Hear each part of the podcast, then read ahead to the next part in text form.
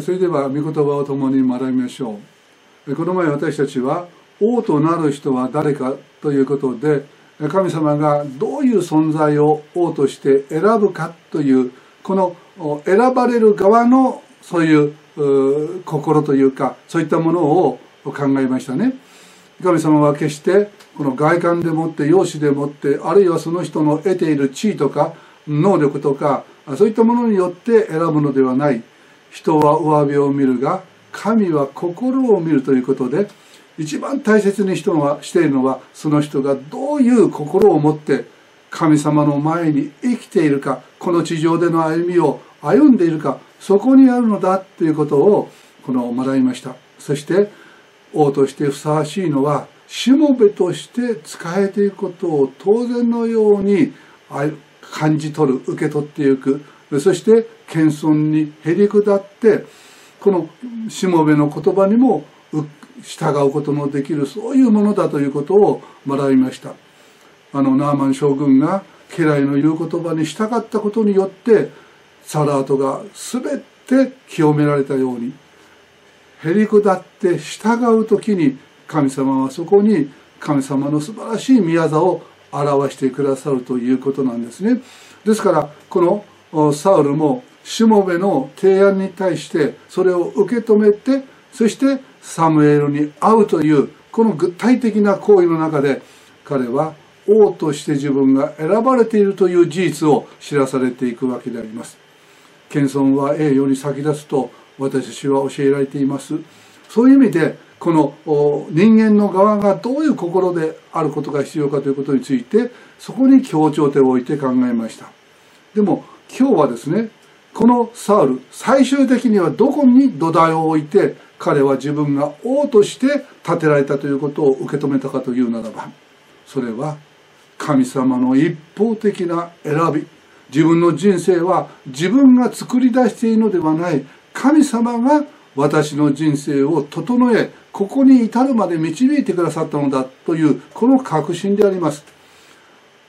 彼はこの家を出る時にお父さんのロバを見つけ出す。その探し出すためにその家を出たわけであります。目の前の自分のなすべきことに真剣に取り組んでいたわけですね。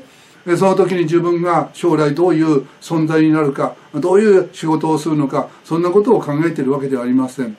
でもその時その時に与えられた役割を忠実に生きていく中で実は神様は一つ一つことを備えて導いていた。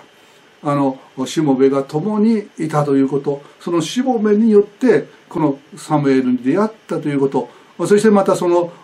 サムエルに出会う時に娘がですね今行くとちょうどサムエルが来ますよというこの娘さんたちのこの指示にもこのサウルは従う中で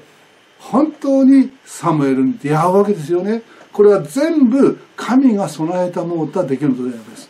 主の山の上に備えありとあのアブラハムのところで学びました。私たちの人生はことごとく主の備えの中にあるということなんです。私たちは愛されたものとして私たちにの人生に起こる全てのことを神様は働かせて益としてくださる。神様の栄光の技につながるそのような働きへと私たちを導いてくださるんです。そのことをただしっかりと受け止めて従っていくならばであります。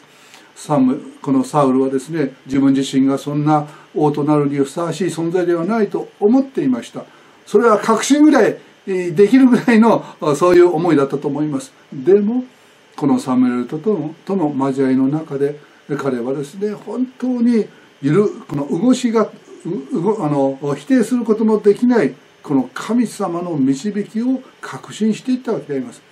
そして10章の一節にサムエルは油の壺を取ってサウルの頭に注ぎ彼に口づけしていったと。本当にサムエルがあなたは神によって選ばれてそして油を注がれたのだ。あなたは王となるのだとこう宣言するわけでありますがこれをサウルは本当にああこれは全て神様の宮座なんだと心から感謝して自分にはできないけれども神様がことを導いてくださるというこの思いの中で油注ぎを受けたのでありましょう。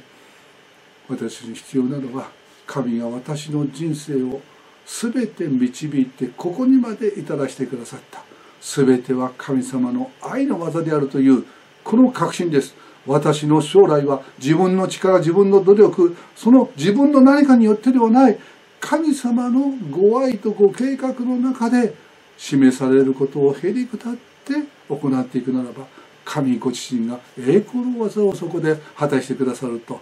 このような信仰であります。サウルの出発はそこにあったと言っていいのではないでしょうか。また私たちもいつもこの原点に帰る。ああ自分が今クリスチャンとして生かされているのは神様の愛の選びによってである。本当に神様は私を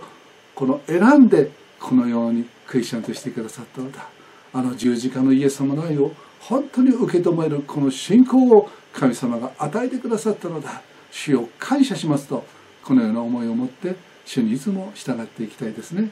へりくだった心を持って。それでは今日はそこまでいたしましょう。